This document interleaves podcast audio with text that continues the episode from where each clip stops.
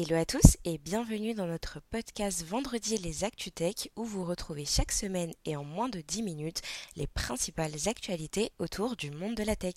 À l'occasion de la Journée mondiale du climat, nous vous proposons un vendredi un peu spécial cette semaine avec des actualités tournées vers le climat.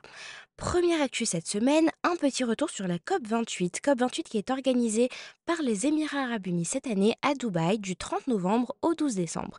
Elle revêt une importance cruciale en établissant le premier bilan mondial des engagements climatiques pris lors de la COP21 qui avait eu lieu à Paris en 2015. Les 197 États participants discutent de la réduction des émissions de gaz à effet de serre, de l'adaptation au changement climatique et du financement. Le point clé est la progression du fonds dédié aux pertes et dommages. Des journées thématiques abordent des sujets tels que la santé, l'énergie, l'éducation et la nature. Aujourd'hui, en ce 8 décembre, ce sont la jeunesse et l'éducation qui sont particulièrement mises en avant. Nous poursuivons avec la présentation de l'outil NumecoEval. NumecoEval est un outil visant à mesurer l'empreinte environnementale d'un système d'information, incluant des équipements physiques, machines virtuelles et applications. Il suit le principe de la RCP, service numérique, et anticipe une RCP, System Information. Cet outil, construit en module, encourage l'évaluation environnementale du numérique et vise à être transparent sur les pratiques d'évaluation au sein des organisations. Pascal a annoncé les gagnants de son hackathon quantique sur la transition énergétique. Le concours axé sur l'optimisation des réseaux électriques a attiré plus de 700 participants. Le projet lauréat Neutral Atom Renewable Energy Forecasting vise à améliorer les prévisions d'énergie renouvelable en optimisant les réseaux électriques. Ce hackathon souligne le potentiel de l'informatique quantique pour résoudre des problématiques liées à la transition énergétique bénéficiant de sa faible consommation d'énergie.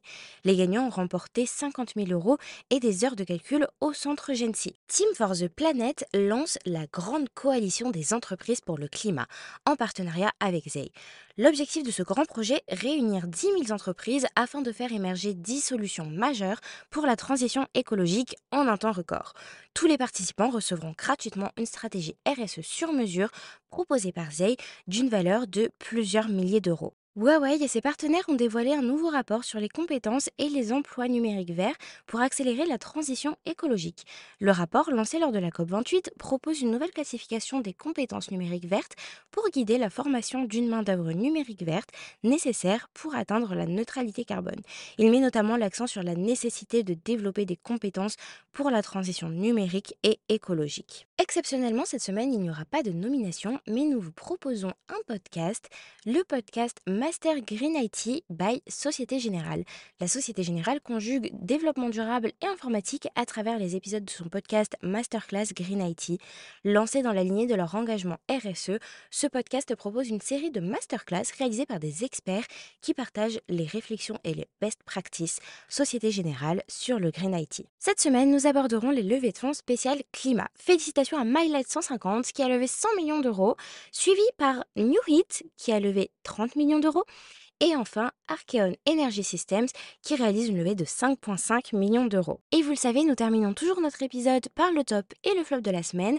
Cette semaine, c'est la Commission européenne qui propose la directive Green Claims en top pour lutter pour l'éco-blanchiment visant à réguler les allégations environnementales trompeuses. Actuellement, 53% des affirmations écologiques utilisées dans les campagnes marketing seraient vagues ou non fondées.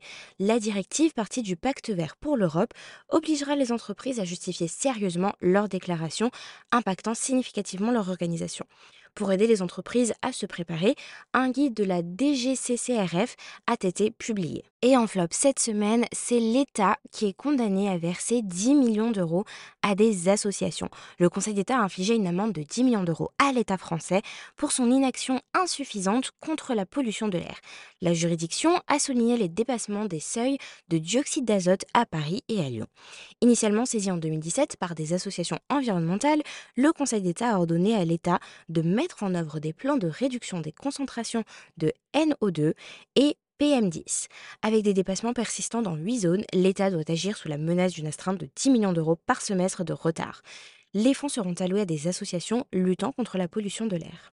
Et voilà, c'est déjà la fin de ce vendredi. N'hésitez pas à nous laisser votre avis sur votre plateforme de podcast préférée et à nous suivre sur tous nos réseaux sociaux pour plus d'actualités autour du monde de la tech. À la semaine prochaine!